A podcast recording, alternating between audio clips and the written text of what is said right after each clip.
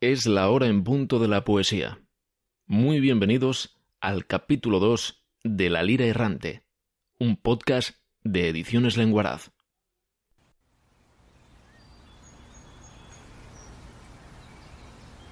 Bukowski Rules Si no te sale ardiendo de dentro, a pesar de todo, no lo hagas.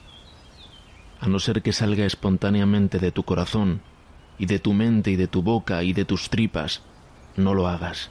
Si tienes que sentarte durante horas con la mirada fija en la pantalla del ordenador o clavado en tu máquina de escribir, buscando las palabras, no lo hagas. Si lo haces por dinero o fama, no lo hagas. Si lo haces porque quieres mujeres en tu cama, no lo hagas. Si tienes que sentarte y reescribirlo una y otra vez, no lo hagas. Si te cansa solo pensar en hacerlo, no lo hagas. Si estás intentando escribir como cualquier otro, olvídalo. Si tienes que esperar a que salga rugiendo de ti, espera pacientemente. Si nunca sale rugiendo de ti, haz otra cosa. Si primero tienes que leerlo a tu esposa, o a tu novia, o a tu novio, o a tus padres, o a cualquiera, no estás preparado.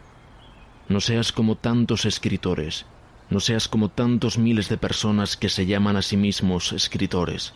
No seas soso y aburrido y pretencioso. No te consumas en tu amor propio. Las bibliotecas del mundo bostezan hasta dormirse con esa gente. No seas uno de ellos. No lo hagas. A no ser que salga de tu alma como un cohete. A no ser que quedarte quieto pudiera llevarte a la locura, al suicidio o al asesinato. No lo hagas. A no ser que el sol dentro de ti esté quemando tus tripas no lo hagas. Cuando sea verdaderamente el momento y si has elegido, sucederá por sí solo y seguirá sucediendo hasta que mueras o hasta que muera en ti. No hay otro camino y nunca lo hubo.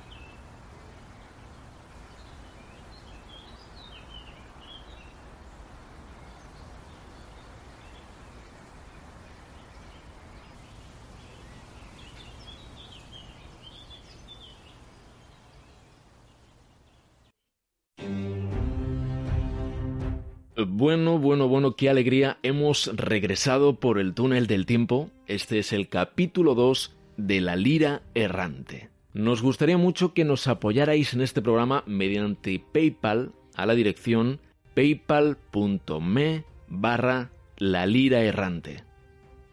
En esta ocasión escucharemos poemas de Indran Amirtanayagam, Rocío, desde su blog Galicia Poética, y Alexis Soto Ramírez. Además, estrenamos una sección de clásicos que inaugurará el gran poeta cubano José Lezama Lima. Disfrutaremos en su propia voz del poema Muerte de Narciso. No os perdáis nuestra tertulia y os invitamos a participar con nosotros en nuestro correo electrónico laliraerrante@gmail.com. Estamos disponibles para ser escuchados en las plataformas iVoox, Spotify, YouTube. Y lo más sencillo es que directamente nos busques en Google poniendo únicamente la lira errante y ahí estaremos para ti y para compartir. Regálanos, regala cultura. Gracias por tu escucha, bienvenido.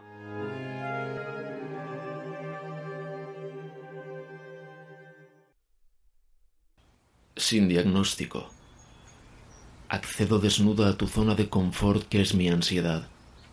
Desprotegida me miro las piernas torcidas, los frágiles tobillos, la piel erizada con escalofríos. Otra vez. Desde fuera ya no soy yo. Es un cuerpo ajeno que paseo por consultas asépticas. Llego arrastrándome, pido papas, defino síntomas y muero cada día sin diagnóstico. Galicia Poética rocioes.wordpress.com.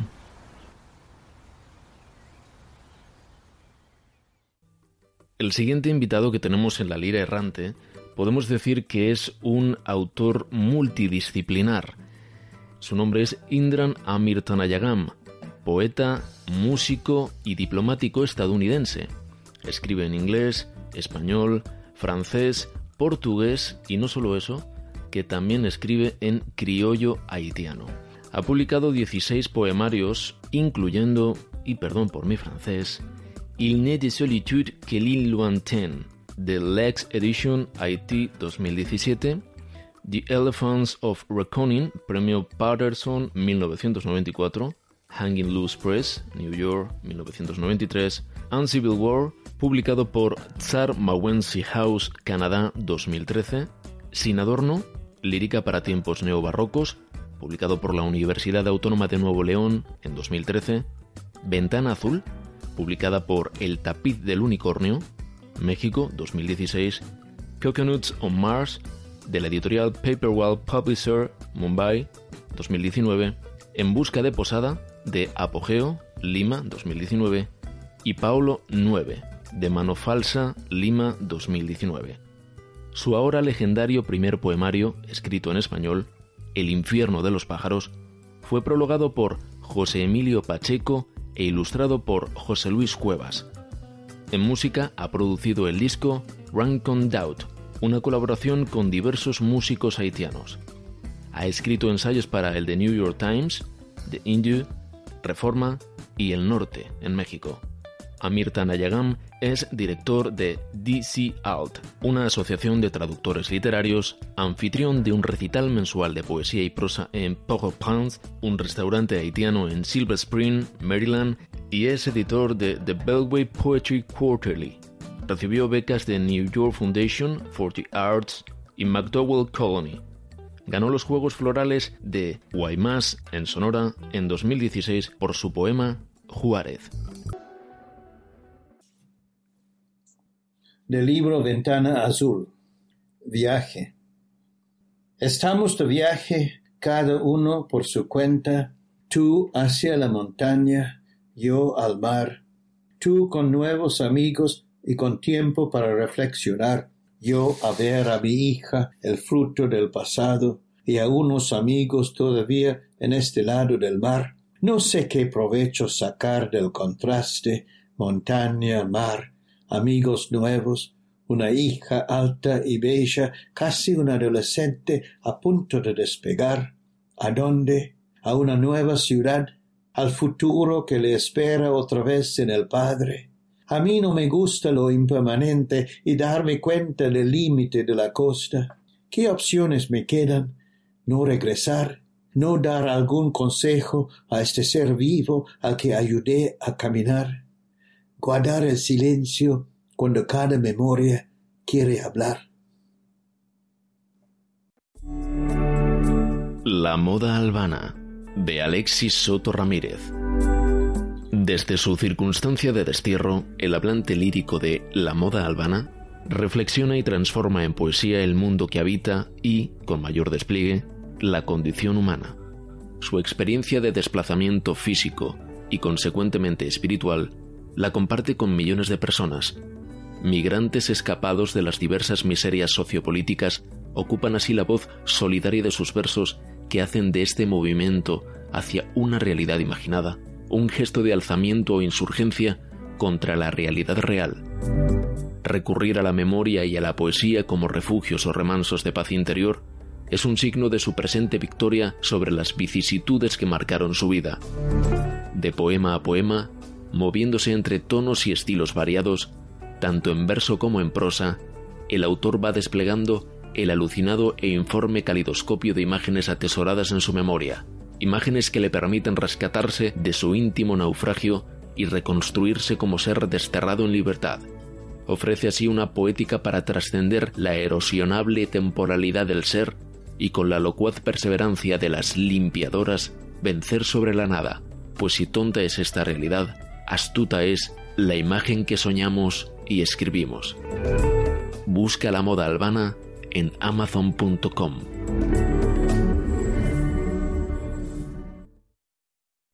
Ahora, para tratar de detener un poco el tiempo, vamos a dar lectura, creando ese ambiente único, al poema La Virgen del Camino de Alexis Soto Ramírez, perteneciente a su libro Oscuro Impostergable o La Circunstancia de la Hormiga, para vosotros.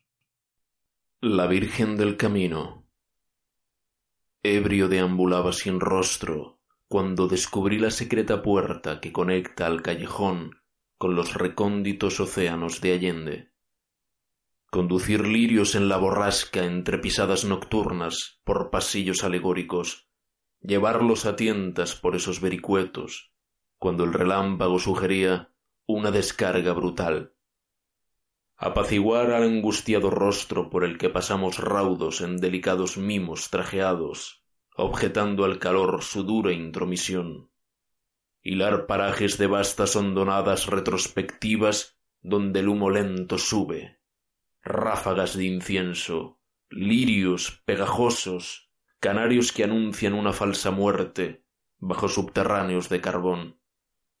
Nada tan odioso como morir desde lo oscuro.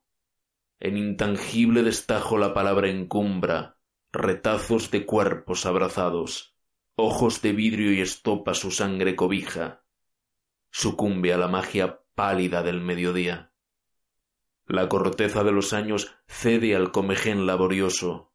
Los lirios abrumados por el hedor del camino corren a tientas. Sonríe para sí la Virgen del Camino, donde dejé caer una moneda olvidadiza al agua de su fuente.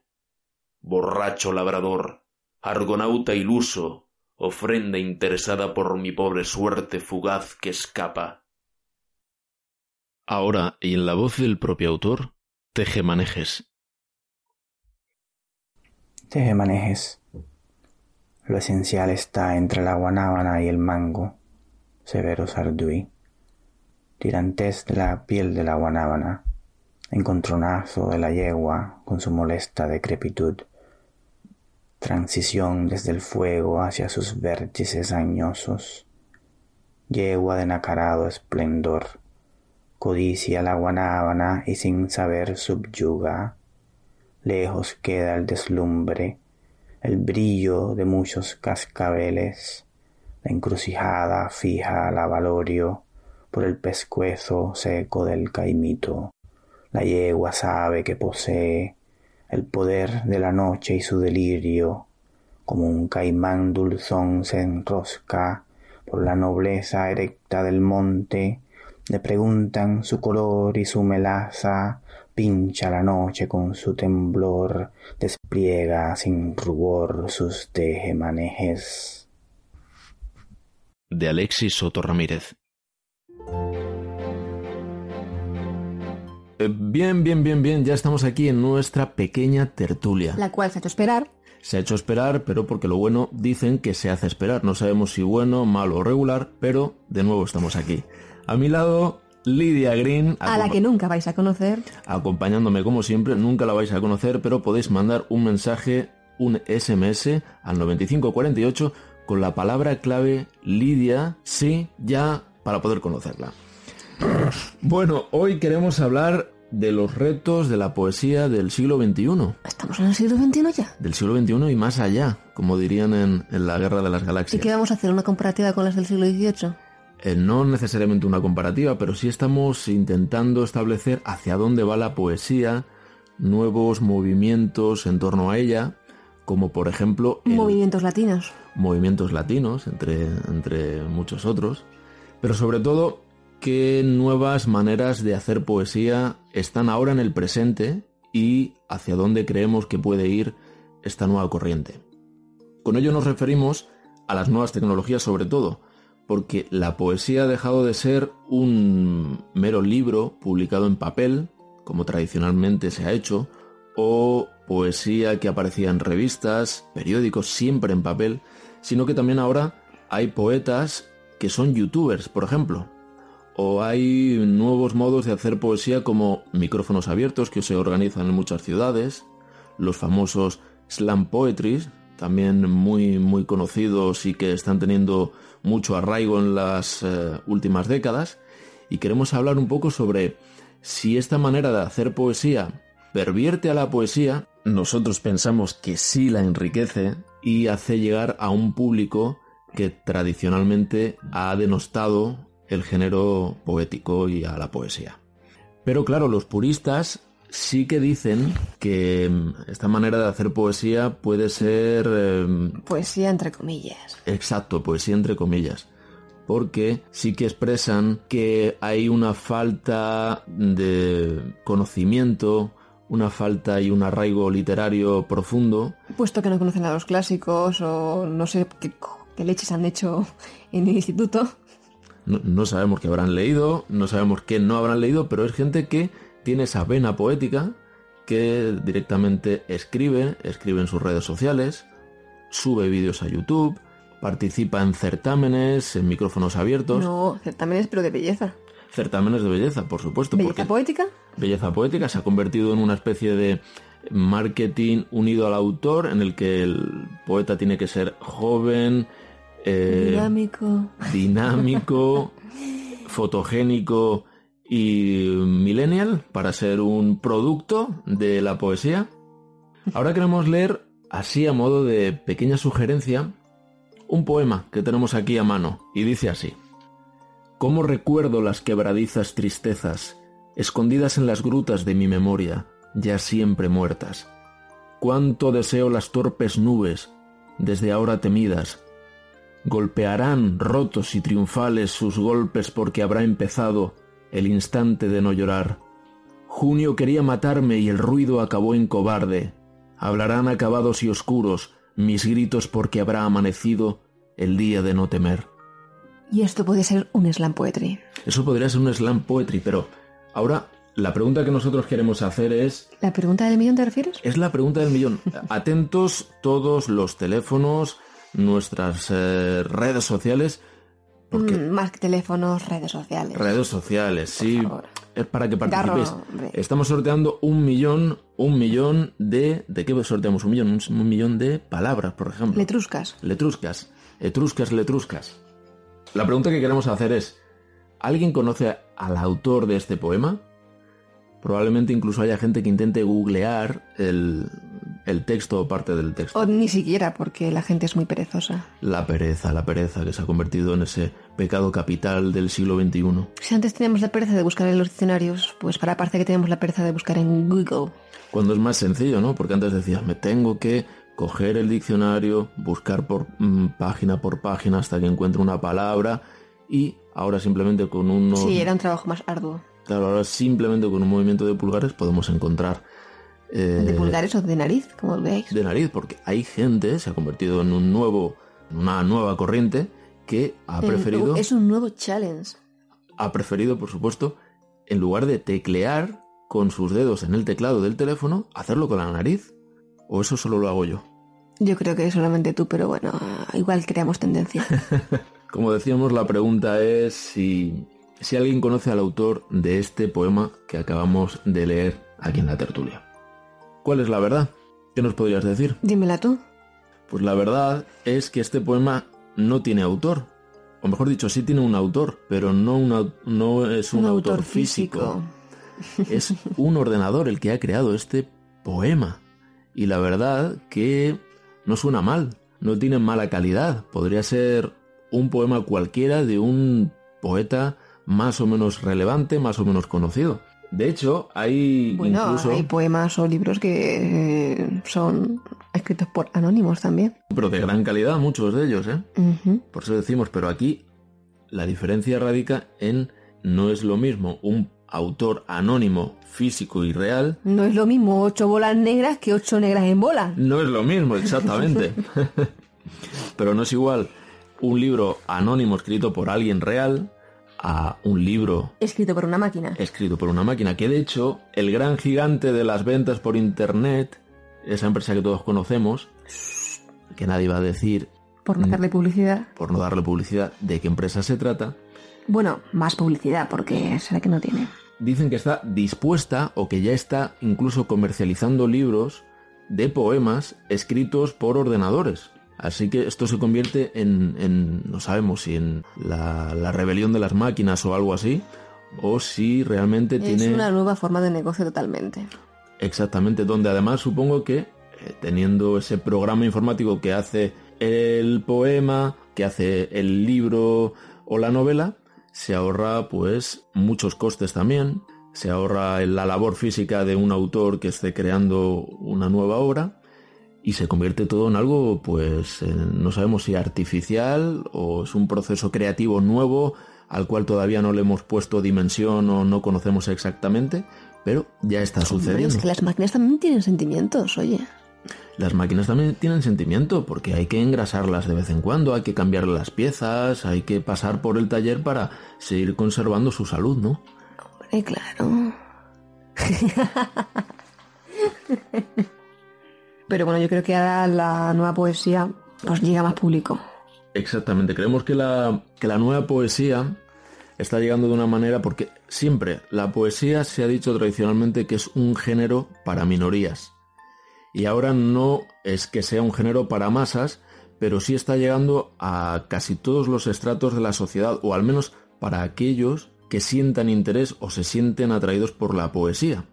También se da la circunstancia que puede que antes la gente no tuviera un acceso tan sencillo a la poesía y ahora sí tiene un acceso sencillo a la poesía, simplemente bueno, a los libros en general, ¿no? O a los libros en general. Pero es curioso porque no sabríamos decir si están ahora más llenas las bibliotecas que antes, o antes estaban más llenas, o ahora están más vacías. ¿Qué podemos pensar sobre eso? La gente lee más, pero lee más, como decimos, en formatos electrónicos que en papel tradicional? Hombre, yo creo que más en formato digital. Formato digital, sí. Aunque hay muchos otros también que preferimos el libro físico, por supuesto. Siempre, siempre decimos que el tacto del libro... Siempre estamos esa, ese grupo que quiere oler las páginas. Oler páginas de un libro, eso no tiene precio. O la ¿no? Como quiera llamarlo. O triturarlas también. ¿eh? Así hablamos en el lenguaje más de adolescentes. O coloquial, por supuesto. Aunque bueno, yo creo que la gente se jacta de ser poeta y de poeta tiene más bien poco. De poeta tienen el ciberespacio para, para ser poetas, ¿no? Saben que llegan, que su mensaje llega, que se difunde rápido y es como lo que dijo Andy Warhol, puedes tener tú tus cinco minutos de gloria, pero mantenerse en el tiempo como un poeta incluso del siglo XXI usando las nuevas tecnologías, renunciando incluso a publicar en papel, es también un reto tanto para la literatura y la poesía como para el propio autor que decide hacer eso. ¿No crees? Sí, pero sí que es verdad que se han sacado muchos, muchos libros ahora de, poemas de gente moderna. De alta calidad, de baja calidad, de dudosa calidad. Sí, bueno, de todo. De todo un poco, claro. De todos modos, creo que, que sí defendemos el uso de las tecnologías para la difusión de la poesía. De hecho, hay numerosos blogs, hay incluso, como decimos, youtubers que sí que se dedican a poetizar en sus vídeos o a hacer poesía. Pero de hecho hemos leído, informándonos sobre, sobre estas nuevas corrientes de la poesía, que ha habido conferencias o mesas redondas donde hablaban con estos nuevos talentos de la poesía, pero desconocían a los clásicos. No sé, para algunos era como bueno, quizá tampoco haya que conocer a los clásicos para hacer poesía, pero claro. Precisamente por eso decíamos que quizá para los puristas sí que es una carencia eh, de conocimiento o, que les falta bagaje cultural como para hacer poesía. Pero luego la, verdadera prueba es que hacen poesía de alta calidad o como poco, eh, desde el punto de vista de las ventas y de las editoriales, hacen poesía que se vende y se vende mucho y se consume y gusta. Igual ya es más bien poesía comercial. Poesía comercial, que ese es el es lo que decimos que si quizá ahora la poesía se ha situado no precisamente se utiliza para enamorar o para mandar cartitas. No, la poesía se ha convertido como a veces como he llegado a pensar en un acto también revolucionario. La nueva poesía, que siempre quizá ha sido un acto revolucionario, pero creo que instintivamente todos pensamos, eh, jóvenes o mayores, en poesía, en algo simbolizando el amor, y creo que hay poesía que habla... Bueno, amor, odio, deseo, como... Exactamente, pero siempre en ese tipo de sentimientos, ¿no? Sí, bueno, como las canciones. Como las canciones, que el no sé qué, qué alto porcentaje de las canciones... Aunque bueno, dado que ahora se estila el reggaetón...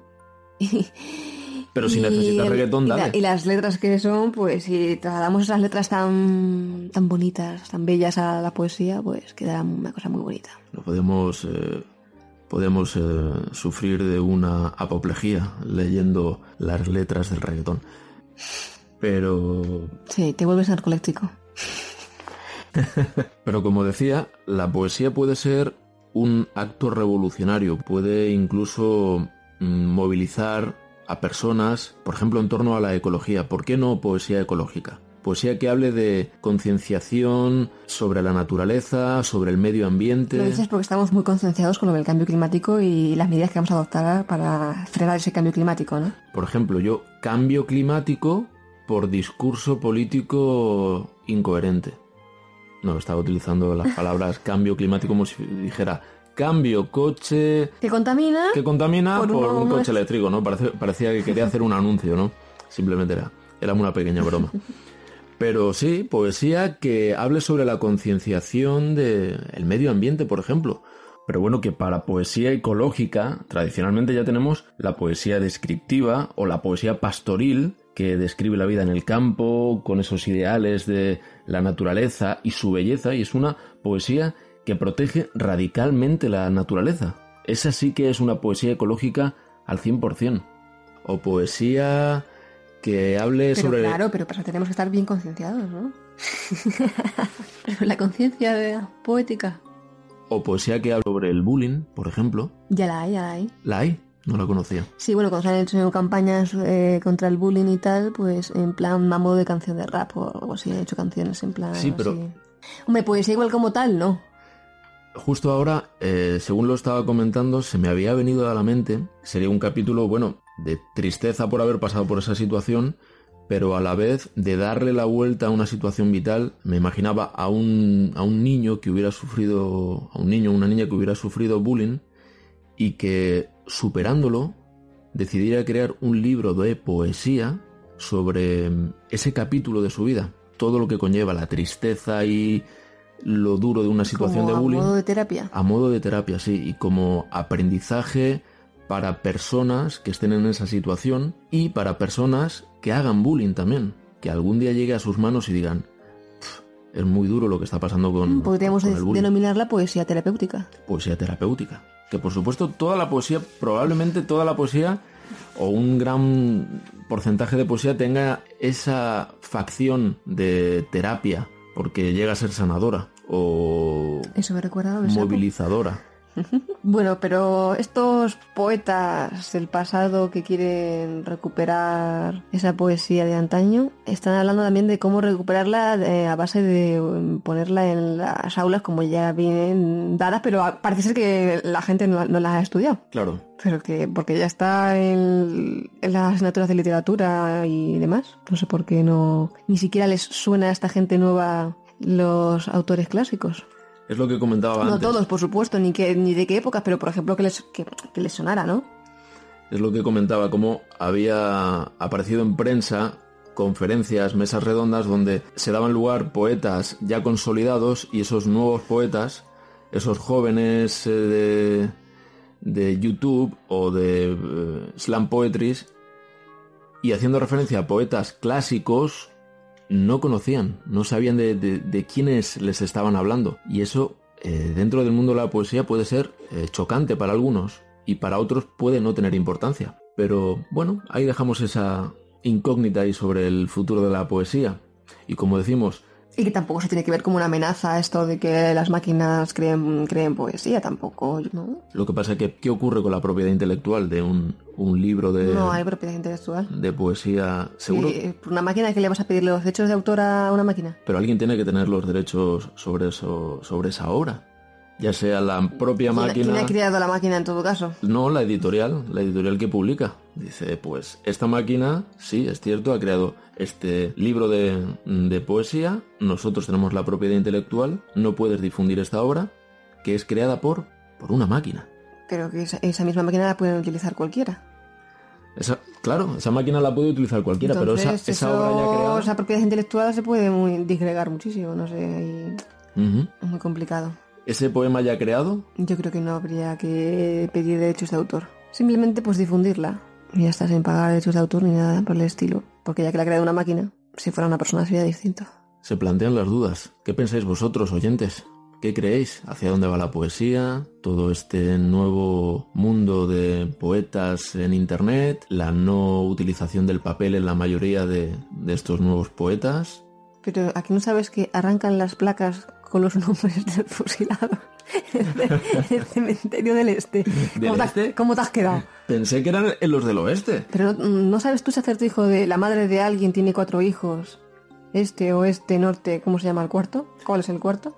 Esa es la incógnita que dejamos para Es- nuestros eso sí que es poesía, es acertijo, mm, poesía convertida en acertijo. o sea, que- ¿Cuál? ¿Quién? ¿Qué cuarto hijo? ¿De Como quién? decimos, y desde aquí siempre lo defendemos, madre de quién? hay que hacer tijo, hay que hacer tijo porque es necesario para estos tiempos que corren. El hacer tijo es muy importante para nuestra salud Y la tino. de los hijos. Y tener a Tino también. Y la de los tuyos. Y la de los tuyos. Nunca Y cada día la de más gente. Cada día la de, la de más gente porque estamos seguros que el futuro ha llegado antes de tiempo. ¿Qué quiere decir ¿Cómo eso? puede llegar el futuro antes de tiempo? Siempre, siempre se, se nos quieren adelantar. El futuro ya está aquí, nos dicen. ¿Aquí dónde? Donde yo te diga. Es un acertijo. En los fascículos de la barbicoja. ya en tu kiosco, la barbicoja. Gracias amigos. Eh, nos queremos despedir después de esta pequeña pincelada de humor con una pequeña frase de Hisham Melara que nos envía y dice que la poesía existe tanto en lo que el autor escribe como en lo que el lector imagina. Qué bonito este Gisam. Y luego le morderá a Napoleón. Napoleón es su gato, es un, es un dato que tenemos que dar aquí. Napoleón, ese gran gato que nos comenta está salvajado, le morderá. Que le evoca a escribir poesía. Es eh, el gato inspirador y mordedor. Gracias amigos, un abrazo fuerte para todos. Gracias por estar ahí. Hasta luego, chicos.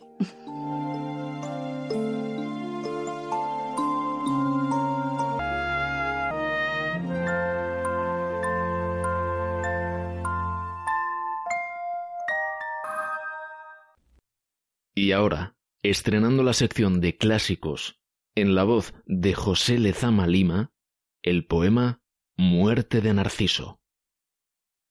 Danae teje el tiempo dorado por el Nilo, envolviendo los labios que pasaban, entre labios y vuelos desligados, la mano o el labio o el pájaro nevaban, era el círculo en nieve que se abría, mano era sin sangre, la seda que borraba, la perfección que muere de rodillas y en su celo se esconde y se divierte.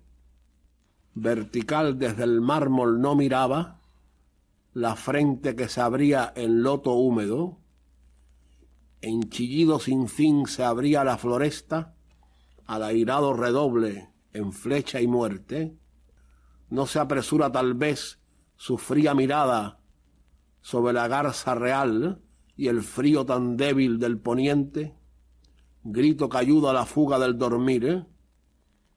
llama fría y lengua alfilereada, rostro absoluto, firmeza mentida del espejo, el espejo se olvida del sonido y de la noche, y su puerta al cambiante pontífice entreabre, máscara y río, grifo de los sueños, frío muerto y cabellera desterrada del aire que la crea, del aire que le miente son de vida, arrastrada a la nube y a la abierta, boca negada en sangre que se mueve,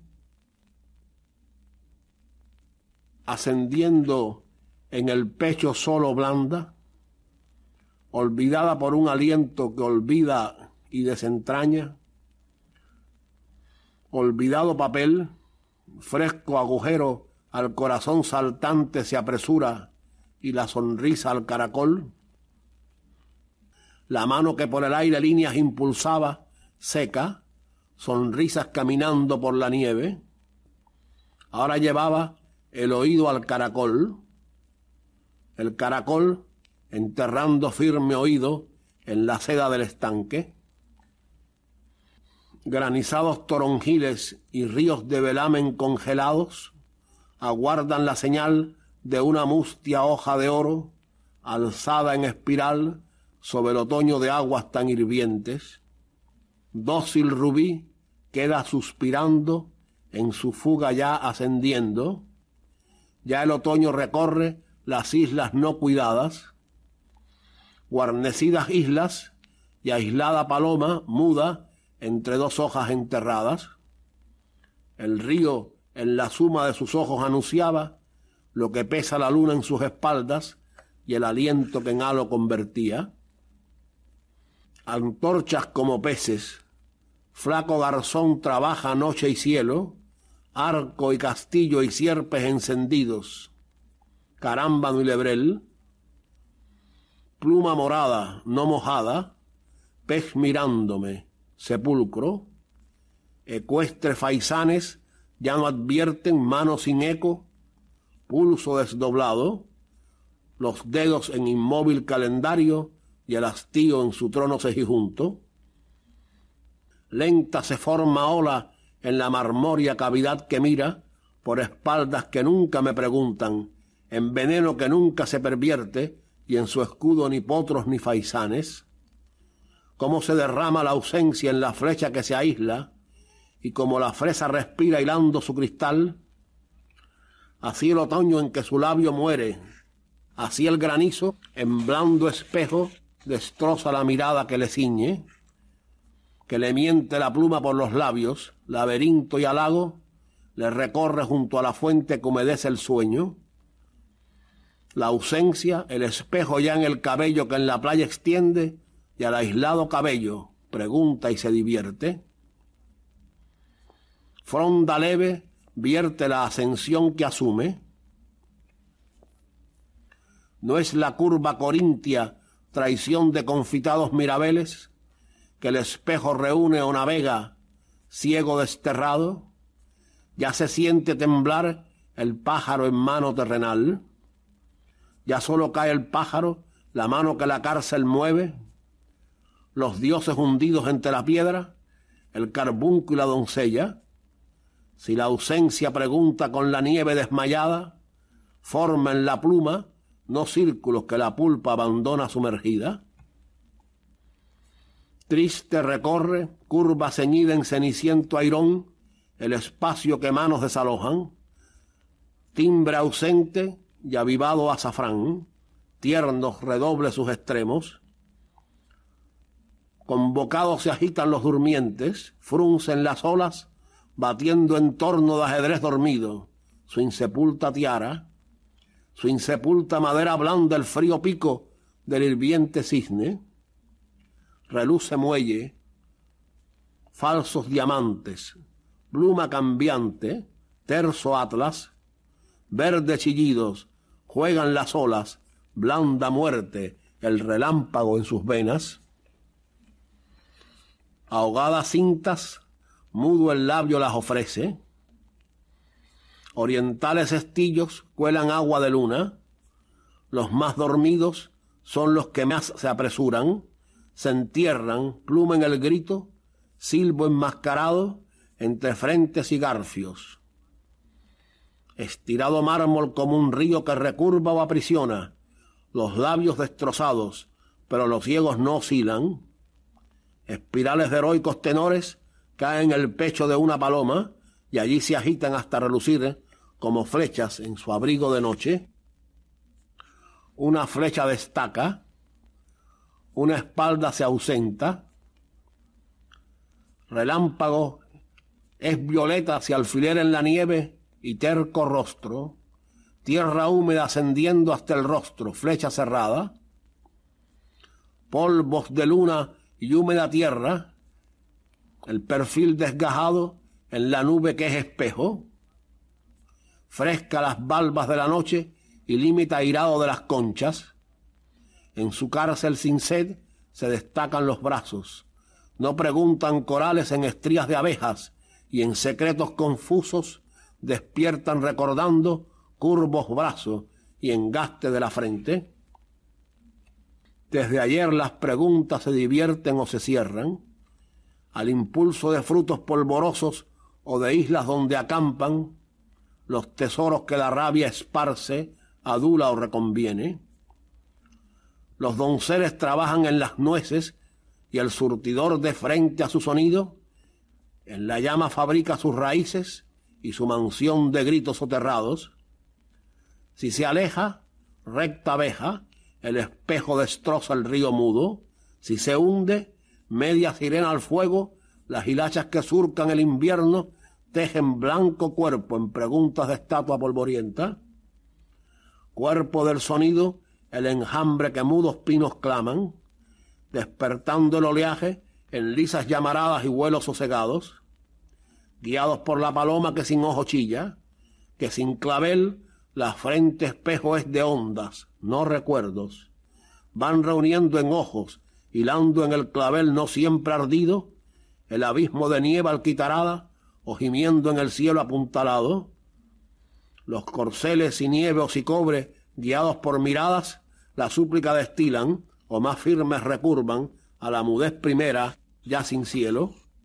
La nieve que en los cistros no penetra, arguye en hojas, recta destroza vidrio en el oído, nidos blancos en su centro ya encienden tibio los corales, huidos los donceles en sus ciervos de hastío, en sus bosques rosados, convierten, si coral y doncel, rizo las voces, nieve los caminos, donde el cuerpo sonoro se mece con los pinos, delgado cabecea, mas esforzado pino, ya columna de humo tan aguado, que canario es su aguja y surtidor en viento desrizado.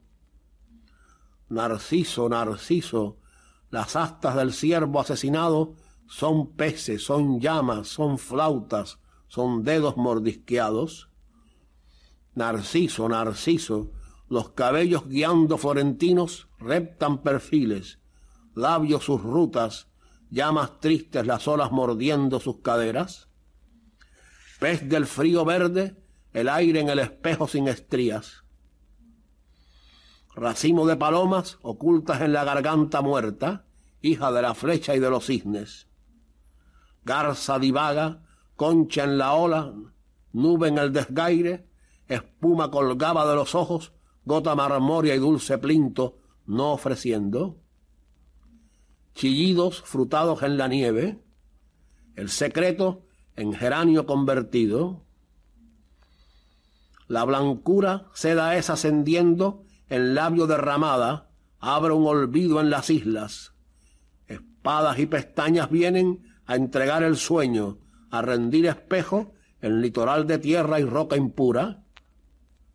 Húmedos labios, no en la concha que busca recto hilo, esclavos del perfil y del velamen, secos el aire muerden al tornasol que cambia su sonido en rubio tornasol de cal salada, busquen los rubios espejo de la muerte, concha del sonido.